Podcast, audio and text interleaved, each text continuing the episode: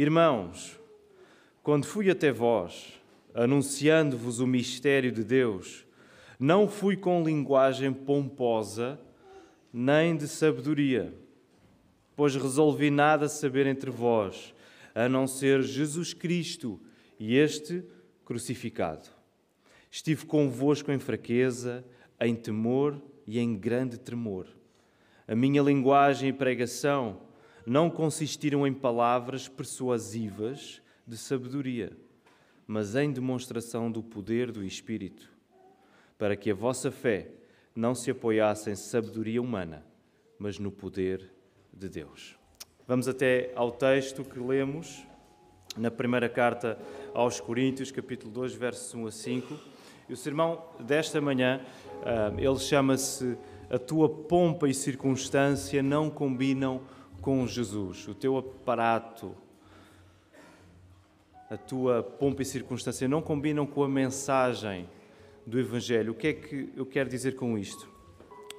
Hoje, que é dia 1 de janeiro, representando a entrada de um novo ano, é possível que tenhas um desejo renovado de que as coisas melhorem, de que a vida ganhe um novo ímpeto, que as coisas que não correram assim tão bem em 2022 sejam de alguma maneira resolvidas em 2023. mas aquilo que eu te quero dizer e aquilo que a palavra nos diz sempre é que até que tu te dispas da tua capacidade e confies em Jesus, até que tu percebas que a tua capacidade não chega e que precisas confiar somente em Jesus, tu ainda não começaste a descansar no poder de Deus. E nada de verdadeiramente novo foi criado em ti. E por isso nós queremos orar e queremos pedir exatamente isto ao nosso Deus, para que não seja a nossa capacidade, não seja a nossa virtude, não seja o nosso aparato, o nosso ornamento, a definir quem somos, mas unicamente quem Jesus é e o que ele fez por nós na cruz. Porque a força, o poder e a bênção para que este ano possa ser melhor, mais perto do nosso Deus, não está em resoluções que nós possamos fazer sozinhos por nós mesmos, mas está unicamente numa coisa que não muda ano após ano, que é a mensagem do Evangelho. E por isso nós queremos orar nesta hora. Obrigado, Senhor, porque um ano passou e nós sentimos-nos gratos porque tu estiveste connosco, Senhor. Não poderia ser de outro modo, porque essa é a tua promessa.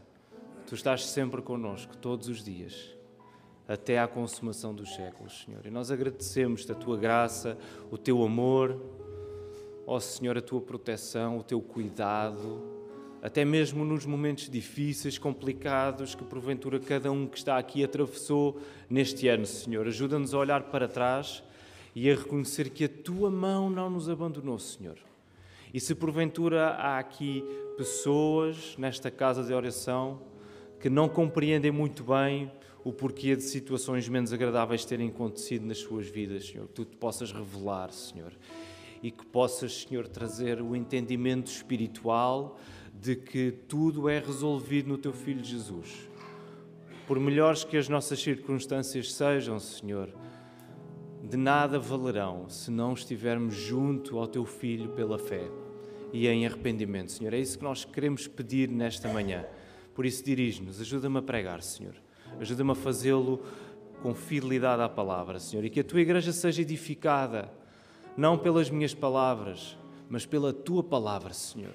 Por isso nós pedimos e agradecemos todas estas coisas para a tua honra e tua glória, no nome de Jesus. Amém.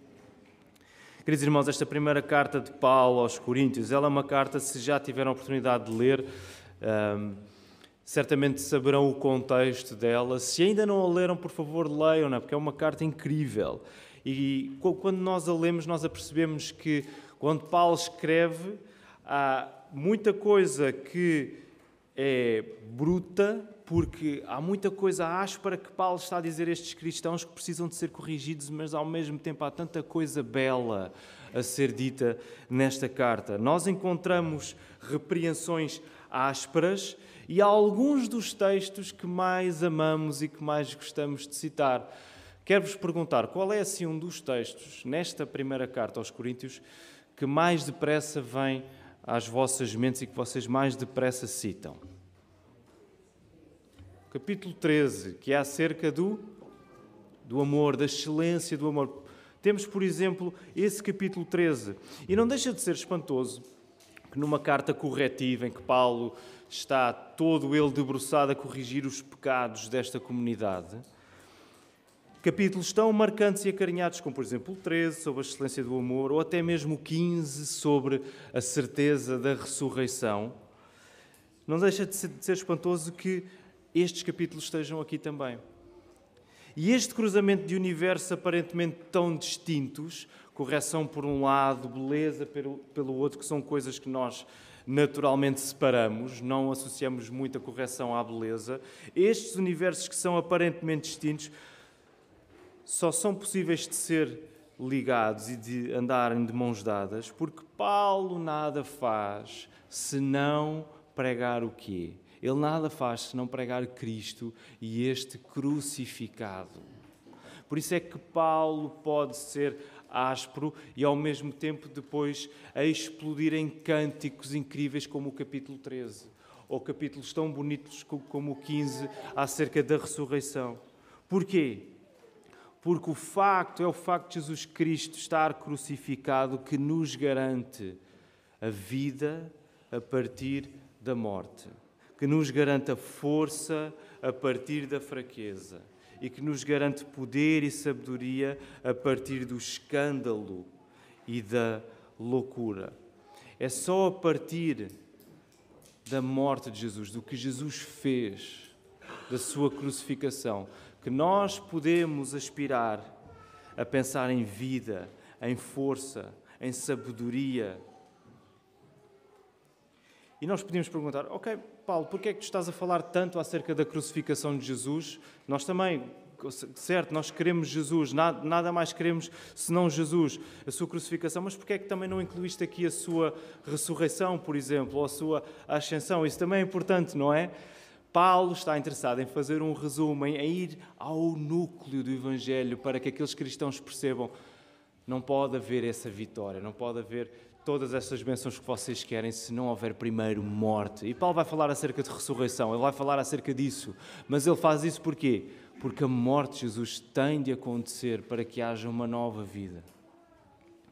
E se há alguma resolução que nós possamos fazer se há algum caminho que nós possamos percorrer, se há alguma esperança que nós devemos abraçar. E nós devemos fazer resoluções porque elas são boas, elas fazem-nos avançar. Nós devemos ter um caminho porque fomos colocados no caminho da fé. Nós devemos ter uma esperança porque a nossa esperança não é destruída. Se todas estas coisas existem na nossa vida, nós não temos como avançar. Nós precisamos de começar no único lugar onde tudo se resolve, e esse lugar é Cristo e este crucificado. É também por causa destas coisas que Jesus diz na cruz está consumado, porque se não estivesse consumado quando ele morre, nós não teríamos esta esperança.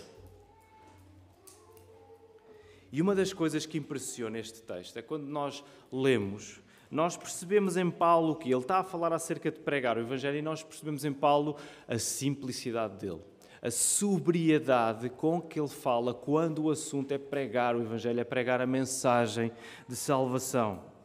Sabem que na cultura grega, neste primeiro século, o hábito era que os pensadores, os filósofos, eles usassem do seu poder de retórica, a capacidade que eles tinham de usar a palavra, de falar, para convencerem quem os ouvia, para ganharem adeptos, para serem reconhecidos. Era assim que as discussões filosóficas aconteciam. Mas, ao contrário do que era comum naquela cultura grega, Paulo não vai operar na mesma lógica. Paulo não vai fazer isso. Paulo não quer convencer ninguém por si mesmo. Paulo também não quer ganhar admiradores. E nós sabemos que Paulo tinha capacidade com as palavras. Paulo era um homem eloquente, Paulo era um homem culto, um homem formado, que além de ser um judeu zeloso, tinha uma cultura grega muito forte. E ele podia colocar-se em discussões. Aliás, é isso que nós vemos em Atos 17, quando Paulo está em Atenas, ele vai para o Areópago e ele põe-se a falar com os filósofos que lá estão. Paulo tinha essa capacidade. Mas a capacidade de Paulo, ela até podia surtir algum efeito nos ouvidos dos coríntios e dar-lhes um ar de respeitabilidade na cultura, aqueles cristãos podiam dizer: Paulo, convence-nos lá com a tua eloquência, com a tua capacidade de argumentar, com a tua inteligência, porque isso vai ser o que nos convence. Além disso, vai dar-nos jeito porque nós vamos ser bem vistos nesta cidade, nós vamos ser bem vistos pelos outros, porque eles vão olhar para nós e vão dizer: epá, eles têm um líder, aquele Paulo, ele é inteligente, ele sabe falar. Nós, se calhar, devíamos respeitar aqueles cristãos. Paulo sabe o perigo que é que, se aqueles cristãos forem atrás destas coisas, eles serem mais reconhecidos por quem Paulo é e não pela mensagem que Paulo está a pregar. Mas o que iria fazer a diferença na vida daqueles cristãos não era a subtileza humana, não era a capacidade de Paulo ser sagaz com as palavras, ser arguto na sua argumentação. O que ia fazer a diferença era esta mensagem simples: Cristo e este crucificado. Eles não precisavam de ornamentar, Paulo não tinha como fazer, porque a mensagem não podia ser mudada.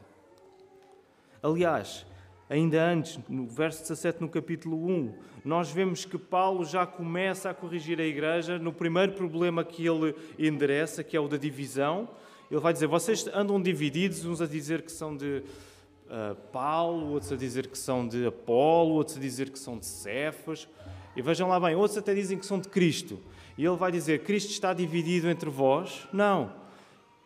Eu nem sequer batizei muitos, eu batizei uns poucos, porque eu não fui chamado para batizar, eu fui chamado para pregar a palavra, mas eu fui chamado para pregá-la não com sabedoria humana. Para quê? Verso 17. Para não esvaziar o significado da cruz de Cristo. Paulo queria que os coríntios percebessem, atenção, porque o que está em jogo é muito alto é o significado da cruz. Eu não vou falar com falinhas mansas, com a sabedoria que Deus me deu, com a sabedoria humana que eu tenho de ser capaz de argumentar com outros filósofos. Eu vou pregar com a simplicidade, no poder do Espírito, para não esvaziar o significado da cruz. Cristo é demasiado importante para ser adornado de pompa e circunstância. Cristo é demasiado importante para que ele possa ser adornado, floreado, ornamentado com alguma coisa que nós possamos lá colocar. Ao invés, a ironia é essa, quando nós estamos a querer ornamentar, quando, se Paulo quisesse ornamentar muito, ele ia esvaziar ele não ia aumentar, ele não ia tornar a mensagem mais bonita, mais aprazível, mais agradável. Ele ia esvaziá-la de conteúdo, já não havia mais mensagem. A lógica humana não encaixa com a excelência divina. A excelência divina de Cristo é demasiado alta para que a lógica humana de a proclamar seja suficiente. Nós precisamos de uma lógica diferente. Nós precisamos do idioma do Evangelho. Por isso, além do discurso, Paulo está preocupado em dizer: atenção, eu não vos falei insuflado, eu não vos falei com pompa, não é? Como diz aí o primeiro versículo, eu não vos, eu não vos falei com linguagem pomposa. Que outras traduções é que os irmãos têm para esse primeiro verso? Não fui com linguagem como? Como é que, diz, como é que dizem as vossas traduções? de ostentação. Mais alguma diferença? Eloquente. Eu não fui, eu não vos preguei com pompa, com ostentação, com eloquência. Por isso, não só o discurso de Paulo, mas a maneira de ele agir tinha de operar debaixo do mesmo princípio de humildade. Por isso é que nós lemos mais à frente, no verso 3, Estive convosco. Como é que Paulo esteve convosco? Impertigado, de peito feito? Não. Ele esteve como? Em fraqueza, em temor e em grande tremor. E sabem, está aqui em causa também dificuldade física de Paulo. Eu não sei se vocês se recordam, mas até que Paulo chega a Corinto, lá em Atos, Paulo passa por onde? Capítulo 16, ele passa por Filipos, passa por Tessalónica, passa por Bereia, já no capítulo 17, vai para Atenas, na Grécia, e ele é, o que é que acontece lá? Ele é bem recebido? Por uns sim, mas por outros ele é mal recebido, ele é perseguido, ele é ultrajado, ele é espancado, ele é preso. E no capítulo 18 ele chega a Corinto. Agora imaginem lá o estado com que Paulo chega a Corinto. Ele chega, como se costuma dizer hoje, ele chega fit, ele chega em forma para pregar. Não, ele, ele chega de rastos, ele chega em fraqueza, em temor, em grande tremor. Esta é a condição de Paulo. E Paulo não faz disso uma desculpa para não anunciar a mensagem. Paulo não diz assim: Eu não estou em condições. Eu preciso do melhor de mim para pregar esta mensagem. Não, Paulo sabe, Deus vai usar a minha fraqueza. O poder da mensagem é muito superior à condição que eu tenho nesta hora. Eu não vou fazer depender a pregação da, da condição, da minha condição agora. Eu vou em fraqueza, porque Deus vai operar, porque é o poder de Deus, não é, não é o meu poder. Daí Paulo dizer que esteve, como já vimos, em fraqueza, temor e em grande tremor. O anúncio da salvação pede a vida toda. Esta salvação pede a vida toda. Aquilo que Paulo está a fazer ao anunciar, em humildade, em fraqueza, em temor, em tremor, é um exemplo para como nós devemos viver esta fé, esta salvação que Jesus nos dá. O falar e o fazer estão sempre ligados na tarefa de mostrar Cristo, sem truques e sem segundas intenções. Tanto o teu falar como o teu fazer, eles fazem parte da mesma resolução de tu viveres a fé e de anunciares Cristo sem truques e sem segundas intenções. E Paulo entrega-se a esta resolução de nada saber entre aquela igreja senão a Cristo e este crucificado. Para quê? Verso 5. Qual é o objetivo? O que é que diz no verso 5? Para que a vossa fé não se apoie em quê? Em sabedoria humana, mas no poder de Deus. É interessante porque antes disto, Paulo tinha acabado de escrever que Deus, na sua sabedoria, ele faz o quê? Ele confunde a sabedoria humana. O mundo não foi salvo pela sua própria sabedoria humana. Na sua sabedoria, Deus faz o quê? Ele usa a pregação que é descrita como o quê? Loucura. É loucura. É um escândalo para os judeus, porque quem quer que estivesse pregado na cruz era maldito. É um escândalo pregar isso. E é loucura para os gregos. Como é que tu estás a falar de vida se tu pregas um homem morto? E sabem que a insistência na pregação acerca da morte de Jesus no primeiro século era, ela era tão grande, os cristãos eram tão obcecados pela morte de Cristo, que eles até eram acusados muitas vezes de adorarem um homem morto. Mas a ênfase tinha de ser essa. Porque sem morte não pode haver vida nova.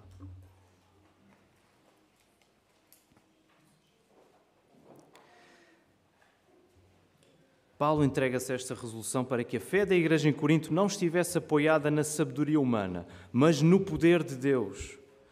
Paulo sabia que se os coríntios fossem ganhos pela sua própria eloquência, pela sua própria capacidade de falar, Bastaria o quê? Bastaria que outro discurso mais eloquente, outro discurso humano mais persuasivo aparecesse para que rapidamente aqueles cristãos passassem deste preletor, Paulo, deste filósofo Paulo, Paulo para outro preletor qualquer. Paulo sabia que se o que ganhasse a vida daqueles cristãos fosse a sua capacidade de falar, a sua capacidade humana de os convencer, bastava que aparecesse outro um bocadinho melhor, não precisava de ser muito, mas um bocadinho melhor, que os fizesse ver as coisas de um modo diferente, para que eles rapidamente passassem deste preletor para o outro. Na verdade, eles estariam a, se isso acontecesse, eles estariam a passar da mensagem de salvação para outra mensagem qualquer. E Paulo não ornamenta a sua mensagem porque ele sabe que o que salva a igreja é aquilo para o qual ela é salva. Isto é muito importante, queridos irmãos. Aquilo que nos ganha é aquilo para o qual nós somos ganhos. Paulo não tinha como ganhar aquele, aqueles cristãos pela sua palavra porque bastava que uma palavra mais interessante aparecesse para eles irem a correr atrás dela. Paulo sabia, se foi o poder de Deus que vos ganhou, vocês vão ser salvos para esse poder e não há nada maior do que o poder de Deus. E isto tem implicações não somente para, para os pastores e pregadores que anunciam o Evangelho domingo após domingo, semana após semana, mas isto tem implicações para toda a igreja que tem a responsabilidade de apoiar a sua fé apenas em Cristo. E sabem, isto deve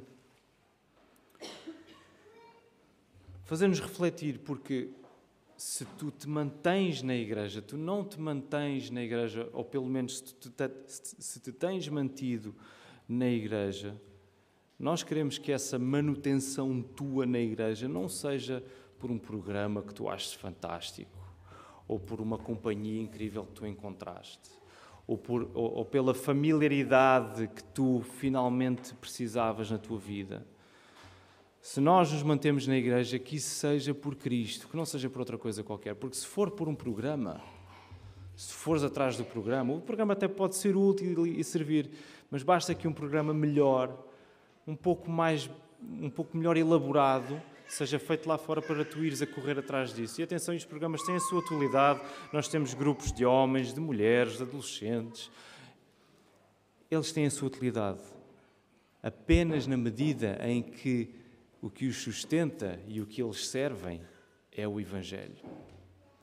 Porque se o te fizer ficar na igreja é outra coisa qualquer, outra coisa qualquer melhor, se, aparecer, é o que te vai levar para fora daqui. Por isso, nós, pregadores, temos a responsabilidade de não insuflar o nosso discurso, de não convencer-vos por alguma coisa aprazível que vocês possam ver em nós. Nós somos responsabilizados para pregar a palavra como ela nos é dada, como o apóstolo Paulo disse: aquilo que eu vos entreguei foi o que eu recebi. Até porque ele diz, logo no, no verso 1, eu anunciei-vos o mistério de Deus, ou o testemunho de Deus. Paulo sabe que ele não está a trazer nada que seja seu. A mensagem é de Deus. O Evangelho é de Deus.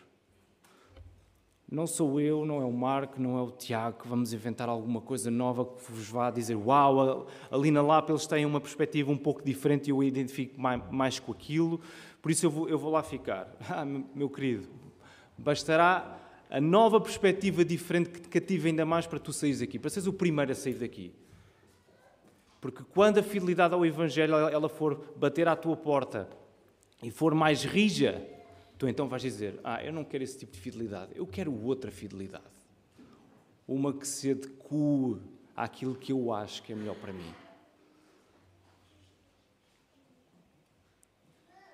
O que está em causa é tu perceberes o que tem substituído o poder de Deus na tua vida, porque isso vai revelar onde está depositada a tua esperança. O que é que tem substituído de facto o poder na tua vida? Onde é que está a tua esperança? É na mensagem da cruz? Ou é noutra coisa qualquer que o mundo tem para oferecer? É esta a pergunta. Onde é que está a tua esperança? É em teres uma saúde mais reforçada, isso é bom, é teres condições financeiras melhores, isso é bom, é teres um carro melhor, isso é bom, é teres uma casa melhor, isso é bom. A tua esperança está aí, são tudo coisas boas, mas tu estás a apontar ainda demasiado baixo. Porque tu estás a esquecer do mais importante, tu podes ter isso tudo, mas tu vais estar perdido. Tu não vais estar com Cristo. Se tu não encarares a cruz, a dificuldade porque Cristo passou, tu nunca vais ter o poder de, nos piores momentos, saberes olhar para a frente, saberes olhar. Há um propósito nisto para a minha vida. E tu não vais saber olhar para os momentos bons, porque tu vais olhar para eles como o objetivo final de tudo. Ok, isto já se realizou. Posso descansar? Não, não podes descansar. Tu não vais descansar a sério até que a tua confiança esteja em Jesus. E há tentações bem particulares para uma igreja protestante, como a nossa, uma igreja evangélica, que quer ter sempre a palavra no centro, que quer ter sempre a palavra, a Bíblia aberta para que seja ela a dirigir aquilo que nós falamos, que nós pregamos, que nós refletimos. Há tentações aí também. E eu quero destacar duas delas. Não existem só estas, obviamente, mas eu acho que estas duas podem ter um, um poder particular nas nossas vidas, em particular na nossa igreja. A primeira é a tentação de fazermos da palavra que nos convence um dispositivo de policiamento e de correção a quem não concorda connosco. E aqui eu não estou a falar de concordem nos aspectos fundamentais da fé. Estou a falar em concordem, em concordem em outras coisas que há liberdade cristã para discordarmos. Quando nós fazemos a palavra que nos convence, a ferramenta maior para nós nos acharmos na posição de agora sim somos polícias dos outros que não concordam conosco. Nós que somos calvinistas, agora somos polícias dos outros todos que não são calvinistas. Meu querido, tu percebeste mal a mensagem do Evangelho. Tu vais estar a viver à boleia da tua justiça própria. Essa é uma tentação grande para nós.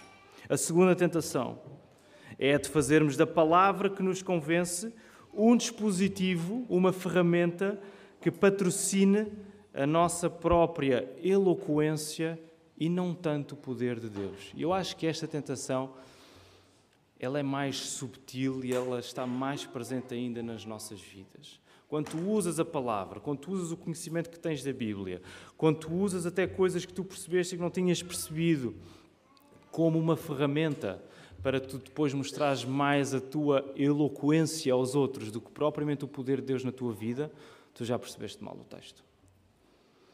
E deixem-me dizer, em particular, eu acho que a nossa igreja é tentada nisto, porquê? Porque temos a bênção de ser, isto é uma coisa boa, e é sempre nas coisas boas onde vamos ser mais provados e tentados. Temos uma igreja, somos uma igreja que temos a bênção de nos expormos à palavra, nos expormos a, a colocar questões, a queremos refletir juntos. A quinta-feira é um espaço muito abençoado em que podemos fazer isso, em que juntos estamos a refletir à volta da palavra, colocamos as nossas dúvidas. Se vocês têm dúvidas acerca deste sermão, questões acerca de outra coisa qualquer relacionada com a fé, quinta-feira é o espaço para vocês colocarem-nas, ok? Tomem nota e tragam as vossas perguntas. Nós temos esta coisa boa, que muitas outras igrejas têm, isto não é, isto não é exclusivo da nossa igreja. Mas muitas vezes nós vamos ser tentados a que as nossas perguntas falem mais da nossa eloquência do que do poder de Deus. Muitas vezes as nossas perguntas trazem água no bico. De deixa-me cá fazer uma pergunta para a igreja ver: epá, sim senhor, o Filipe é um tipo inteligente, ele percebeu isto. Olha, já viste a perspectiva tão perspicaz, tão eloquente. Muitas vezes as nossas perguntas, atenção, são perguntas boas, muitas vezes bem intencionadas, mas elas às vezes trazem água no bico. Elas querem mostrar mais quem tu supostamente achas que és e não tanto o teu desejo de seres transformado. Isso é triste. Isso é muito triste. Isso só significa que não existe sabedoria na tua vida, que o poder de Deus ainda não é aquilo no qual tu estás a descansar. E é verdade, nós somos chamados a falar, nós somos chamados a partilhar as coisas boas que Deus faz na nossa vida, as transformações.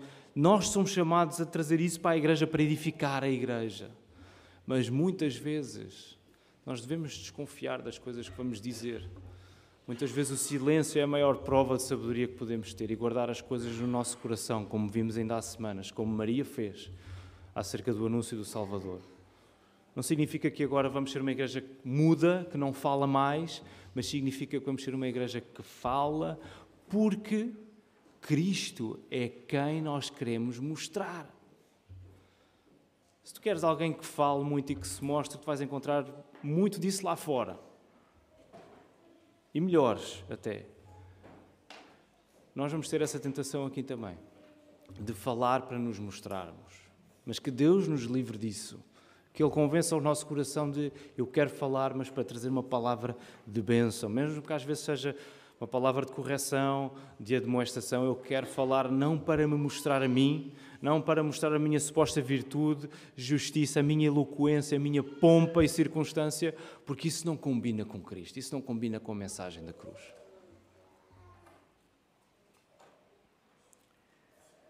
É claro que isto não significa que para vencermos estas tentações temos de ser indiferentes à doutrina ou ao intelecto. Não, nada disso. A coisa extraordinária é que Paulo não era indiferente ao intelecto, não é? Ele está, ele está a dizer: Olha, eu não quero saber mais nada entre vós a não ser esta mensagem simples, Cristo e este crucificado. E depois, quando começamos a ler a carta, nós vamos encontrar coisas só simples.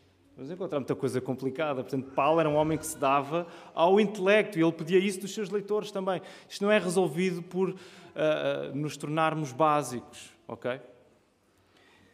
Mas isto significa que na tentação nós temos de lidar com um ingrediente tantas vezes esquecido nas nossas melhores intenções. E esse ingrediente é o nosso coração enganoso. Nós não nos podemos esquecer, nós somos tentados nas coisas em que somos fortes, porque o nosso coração é enganoso. Tu vais achar que vais estar a fazer a coisa certa com a melhor intenção do mundo, mas o teu coração vai enganar-te. Se não for dirigido pelo Espírito, pelo poder de Deus, o teu coração vai, vai te enganar. Paulo pregava com. Aliás, Paulo não pregava com persuasão humana, Paulo não, não pregava segundo a lógica do mundo, porque ele sabia deste perigo para si mesmo também. Ele estava ciente do quão fácil seria para o seu coração se entregar à vaidade na hora de pregar a humilhação de Jesus. Ele sabia. Ele sabia. A sua mensagem é a humilhação de Jesus, a cruz, o facto de Jesus ter sofrido. E como é que ele se podia entregar à vaidade, usando palavras de sabedoria humana? Ele sabia desse perigo, por isso é que ele disse: Meus irmãos, meus queridos, eu não quero dizer mais nada a não ser Cristo este crucificado. Eu não quero estar aqui nas condições que eu acho ideais para vos apresentar o Evangelho porque eu sei que vou ser tentado a ser vaidoso. Aliás, Paulo vai falar nisso na segunda carta que ele escreve, nas revelações que teve, para que ele não fosse vaidoso, ele recebeu um espinho na carne, portanto ele sabia, eu tenho de lutar contra esta tentação, de me mostrar a mim mesmo. E este sermão, não sendo acerca de mim ou de nós pregadores, mas eu, eu, não, eu não, não posso deixar de fazer aqui uma nota mais pessoal, Uh, até porque este último ano que passou, 2022, foi um ano importante para mim e para, e para a minha família, na medida em que pude dedicar mais do meu tempo ao serviço na igreja, ao trabalho pastoral, para que uma decisão avançasse, juntamente com a igreja, de poder estar dedicada tempo inteiro ao ministério pastoral, começando agora em 2023. somos muito gratos a Deus eh, por isso lá em casa, somos muito gratos a Deus à igreja. Mas a única nota pessoal que eu quero dar aqui, mais uma vez, o sermão não é acerca de mim, mas eu também estou inserido neste esquema e nesta lógica, é que eu não vou agora ser um pastor a tempo inteiro para me provar diante de vocês. Eu não vou ser um pastor que vai querer ainda saber. É claro que vou ter de estudar e vou ter de saber mais, porque eu quero ser um, um pastor, empregador melhor para vocês. Mas eu não quero estar numa posição em que, ah, agora sim, agora é que eu estou em condições de vos, de vos pastorear devidamente. Porque eu não tenho como melhorar esta mensagem que nós pregamos sempre. Por isso, a minha, a minha responsabilidade e a minha, uh, o meu pacto como pastor, o pacto do Marco também é esse, o pacto do Tiago também é esse, é que nós, perante a igreja, nós estamos diante de vocês, ou queremos estar diante de vocês despidos da nossa própria capacidade. Nós não queremos insuflar esta mensagem. Nós não queremos aliciar-vos e ganhar as vossas vidas com alguma coisa interessantíssima que vocês possam ouvir. Se essas coisas sejam ditas, que elas venham da palavra, que elas venham do poder de Deus, que elas venham da dependência do Espírito, mas que elas não venham de sabedoria humana, que elas não venham de uma postura de pompa e circunstância. E por isso, queridos irmãos, a luta que nós travamos o ano passado, em 2022, ela não muda este ano. Não é por eh, festejarmos as 12 badaladas, irmos para a varanda com tachos, com panelas. Não sei se fizeram isso, se fizeram, coitados dos vossos vizinhos. As circunstâncias não mudam assim de um momento para o outro como mágica, por lançarmos o, o fogo de artifício. A nossa luta é a mesma. O pecado continua a arrastar-nos para um lugar de pompa e circunstância longe de Deus. O pecado continua a arrastar-nos para aí. Mas sabem que a nossa confiança ela não é abalada, porque há uma coisa que também não muda, que é o poder com que fomos salvos e para o qual nós fomos salvos. Deus salvou-nos para si próprio. Deus não nos salvou para agora estarmos entregues àquilo que nós achamos melhor. Deus salvou-nos para sermos seus.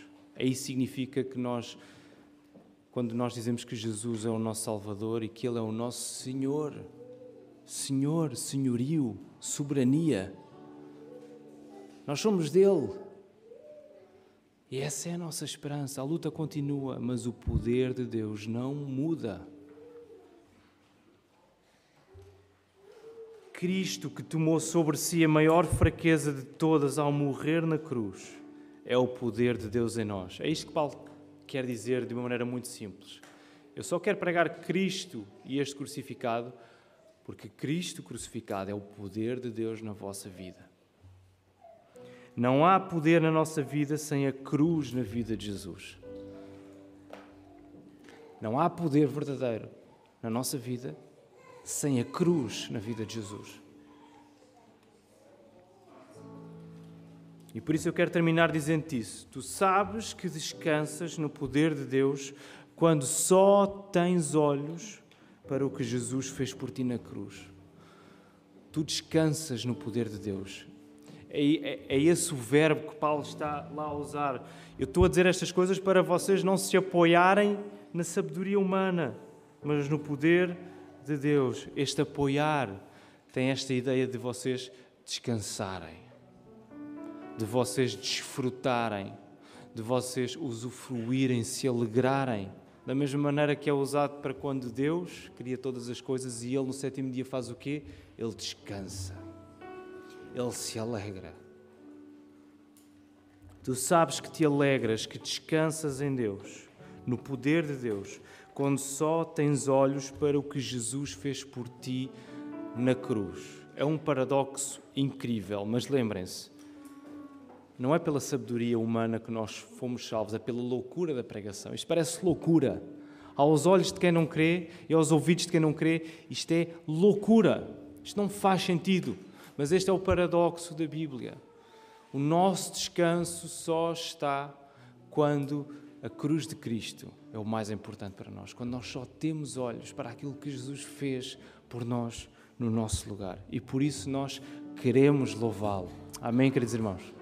Vamos louvá-lo, vamos ficar de pé e cantar para o nosso Deus.